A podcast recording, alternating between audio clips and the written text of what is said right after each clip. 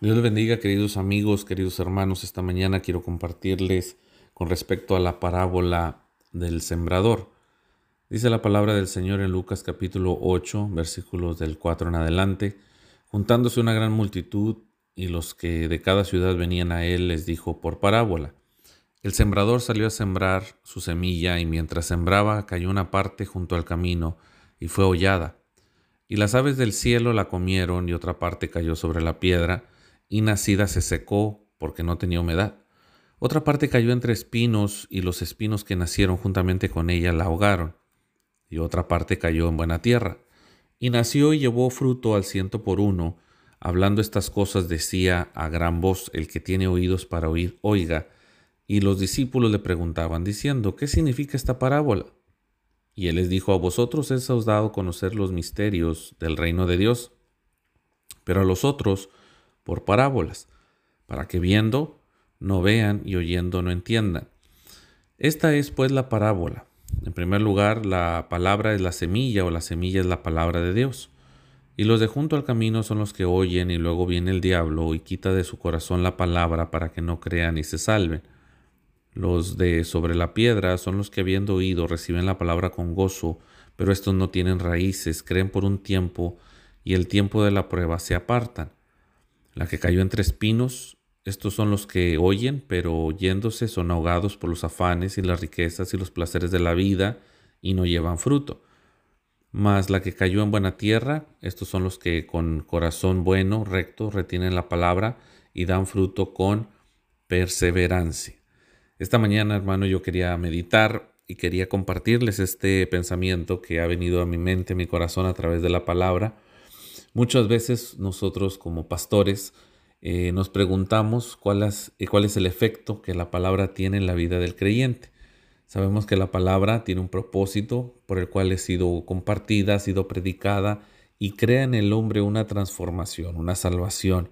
En el hombre crea una, un sentido de vida, un propósito, revela un propósito de Dios para nosotros. La palabra viene a ser esa luz en medio de las tinieblas, en medio de la oscuridad, cuando no sabemos a dónde ir, a dónde caminar, hacia dónde dirigirnos, esa palabra viene a alumbrar nuestros pasos, nuestro sendero. Como pastor hemos visto muchas, muchos casos, muchos casos de personas que reciben la palabra, muchos de ellos lo ideal sería al recibir la palabra convertirse, quedarse en la congregación, crecer como si fuese una planta, traer fruto, alcanzar gente, servir al Señor. Pero hemos visto eh, muchos casos distintos de personas que llegan a la iglesia, algunos se convierten, algunos no, algunos simpatizan, algunos se alejan. Y eh, todo esto viene a generar un, número eh, innumerable, para llamarlo así, una lista innumerable o inalcanzable de, de personas que han visitado nuestras congregaciones. Algunos de nosotros nos pondremos a pensar, hermano, bueno, eh, en realidad la idea del Señor es que muchos eh, lleven fruto, que muchos que reciben la palabra de Dios se conviertan y traigan pues fruto en abundancia. Hermano, la palabra eh, nos enseña que no todos los corazones están dispuestos a recibir la palabra. Algunos reniegan, algunos se burlan, algunos cierran su corazón y algunos de buena fe se acercaron, pero no pudieron seguir adelante. En estos días de pandemia y de asistencia y de inasistencia al templo, eh, viene a mi mente muchos hermanos que no están con nosotros, viene a mi mente hermanos que han seguido hacia adelante en la obra, algunos por causas de salud se han retirado, algunos han fallecido, algunos eh, han estado esperando a que estos números y la pandemia se detenga o quede por completo extinguida para poder acercarse a la casa de Dios, a los centros comerciales, a los restaurantes, y se entiende no hay ningún impedimento a eso, pero yo me preocupo por los hermanos que se han enfriado, me preocupo por aquellos que de plano en su vida espiritual le han dicho que no al Señor, aquellos que ya no oran, aquellos que ya no leen la palabra, aquellos que ya no tienen el interés de servir al Señor. Y leyendo esta palabra viene a mi conocimiento y a mi entendimiento muchas cosas. En primer lugar, dice la palabra del Señor que Jesús les habla por parábolas a los discípulos, a la gente, para que comprendan los principios eternos. La semilla es la palabra de Dios y la palabra de Dios eh, no cambia. la palabra de Dios es única, la palabra de Dios tiene el poder para producir vida. La palabra tiene la facultad, la virtud de ser una palabra que se puede llevar a muchos lugares, que el sembrador se encarga de sembrar en los corazones para producir fruto. Dice la Biblia que hay varios ejemplos. Uno de ellos es la tierra que se encuentra junto al camino o las semillas que caen junto al camino. Mi esposa es de uno de los municipios cercanos aquí al Valle de Texas, en México, en Tamaulipas. Y una ocasión, mientras íbamos a rumbo a su casa, iba un camión eh, al frente tirando semillas, sorgo de lo que habían cosechado y había muchos eh, pájaros a la orilla del camino, eh, palomas, urracas, infinidad de pájaros que se quedaban a la orilla del camino, en los árboles cercanos, y cuando este camión pasaba se llenaba de, animales, de aves, comiendo la semilla que caía. Y venía a mi mente y yo le decía a mi esposa, todas estas aves están aquí por un propósito, porque saben que habrá semilla a la orilla del camino donde ellas la pueden levantar y es mucho más visible verla. Entonces, la Biblia nos enseña que hay estas aves que viene a ser el diablo, que quita del corazón la palabra para que no crean y se salven. Hermano, tenemos muchos simpatizantes en nuestras congregaciones que escuchan la palabra. Usted probablemente puede ser alguno de ellos. Simpatiza con la fe cristiana, pero solamente recibe la palabra de manera superficial, simplemente para calmar su tipo de conciencia o estar de alguna manera tranquilo con las cosas de Dios. Pero hay un adversario llamado el diablo, el cual viene a matar, hurtar y destruir, y su, una de sus funciones es robarle a usted la palabra, para que usted no crea y no sea salvo. Hermano, esto trae consecuencia una vida superficial, una vida que solamente recibe la palabra por un tiempo, pero el enemigo viene de tal manera que la roba, ya la fe no existe y mucho menos la salvación. El siguiente tipo de terreno es el pedregal o las piedras. Dice que habiendo oído, reciben la palabra con gozo. Fíjese, aquí sí reciben la palabra con gozo. Se recibió. La semilla entró entre las hendiduras de las piedras y se, se mantuvo ahí. Creció, dice, pero estos no tienen raíces, así es que creció por un tiempo y el tiempo de la prueba se apartan. No tenía raíces. Hermano, es importante que usted como cristiano eche raíces eche raíces en una congregación, en un ministerio, en un lugar, que eche raíces, que no esté de nómada de un lado a otro, sino que empiece a echar raíces en la palabra, que empiece a echar raíces donde usted está, donde Dios lo puso.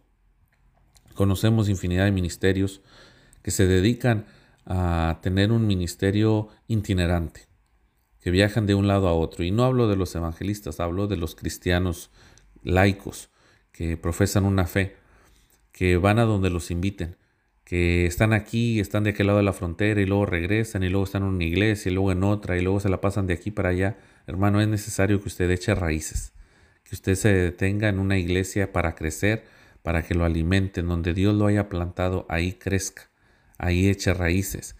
Llega el momento en que la persona fallece y no hay pastor quien oficie su funeral porque ninguno puede reclamar y decir es que aquí venía, era miembro acá.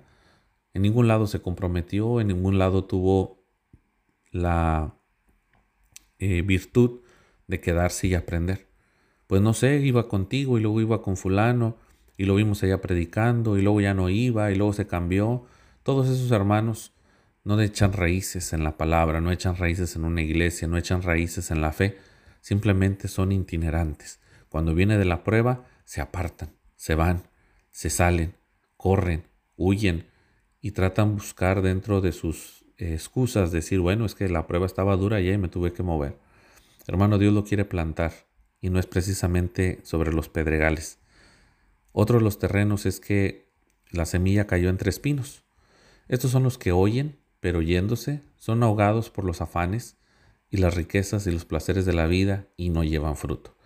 Pareciera que los afanes vienen a ahogar el propósito de Dios para usted, las riquezas, los placeres de la vida y no lleva fruto. Existen hermanos que han recibido la palabra, que la palabra ha crecido dentro de ellos, pero los espinos han terminado por ahogarla. ¿Qué son los espinos? Bueno, hermano, nosotros vivimos en uno de los países más capitalistas del mundo, Estados Unidos. Aquí el dinero se maneja y se, y se mueve de un lado para otro con una facilidad impresionante. Usted ahorita puede tener cero dólares, cero centavos en su bolsa y al final del día probablemente termine con 200 o 300 dólares, si no es que más. Y es que el dinero se maneja de manera muy fluida en este país. Y hay muchos afanes, muchas riquezas. Aquí el tiempo es oro. Aquí cada hora que se pierde es una hora que ya no se va a recuperar de manera igual porque el negocio cambia. Los, los, las eh, acciones eh, interbancarias, el dólar, el peso, todo cambia. Y hay afanes que nos permiten o que nos ahogan en la fe. Hoy nos interesa a veces sacar más el dinero para la casa que buscar del Señor. Hoy los afanes parecen ahogar nuestra devoción a Dios. Hoy los placeres, hermano, es que el domingo es mi día de descanso. Es que es el día en que el cual yo recibo placer, me voy, me descanso. Entendemos que tenemos una vida muy afanada y llena de trabajo, pero es tiempo de dedicarle a Dios para su palabra. De otra manera, esa semilla nunca va a crecer. Dice, y no llevan fruto. Hay cristianos que reciben la palabra y nunca llevan fruto. Tienen mucho follaje, tienen muchas cosas que hacer, tienen una agenda apretada, tienen fiestas en todos lados, pero no llevan fruto. Son conocidos por estar en todas las actividades, pero no llevan fruto. Han visitado todos los lugares paradisiacos, de descanso y de placer, pero no llevan fruto. Son conocidos porque son muy populares, donde quiera son notorios, pero no llevan fruto. Y el último de los terrenos donde cayó la palabra es en la buena tierra. Esos son los que de corazón bueno y recto retienen la palabra oída y dan fruto con perseverancia. Esa buena tierra son los que la reciben de buena manera, los que no gruñen cuando uno les predica, los que no hacen caras, simplemente reciben la palabra con humildad y dice, hermano, la palabra tiene razón. Porque muchos dicen, usted tiene razón, pastor. En realidad no es sabiduría personal, es la palabra. Es la palabra la que tiene la razón. Es la palabra la que es la verdad. Es la palabra la que da fruto. Y usted mientras reciba la palabra con humildad y diga, hermano, yo quiero ser de ese tipo de personas, esa palabra traerá fruto, traerá un cambio de vida, traerá un cambio de pensamiento, traerá un cambio de hábitos y se convertirá usted en una tierra fértil que recibe la palabra y produce, que produce fruto, que la gente lo ve y dice, ese hermano ha alcanzado gente, ese hermano ha cambiado, ese hermano ha alcanzado su familia, ese hermano se ve que es un hermano firme, recto, que ha mantenido su, su vida sobre la palabra. Hermano, esta mañana quiero dejarle con este pensamiento, seamos de esos de corazón bueno y recto que retienen la palabra, que el enemigo no se las roba, que los afanes no le roban la palabra, no le roban la devoción, sino que saben echar raíces donde Dios los plantó y producen al ciento por uno. Dios les bendiga en esta mañana.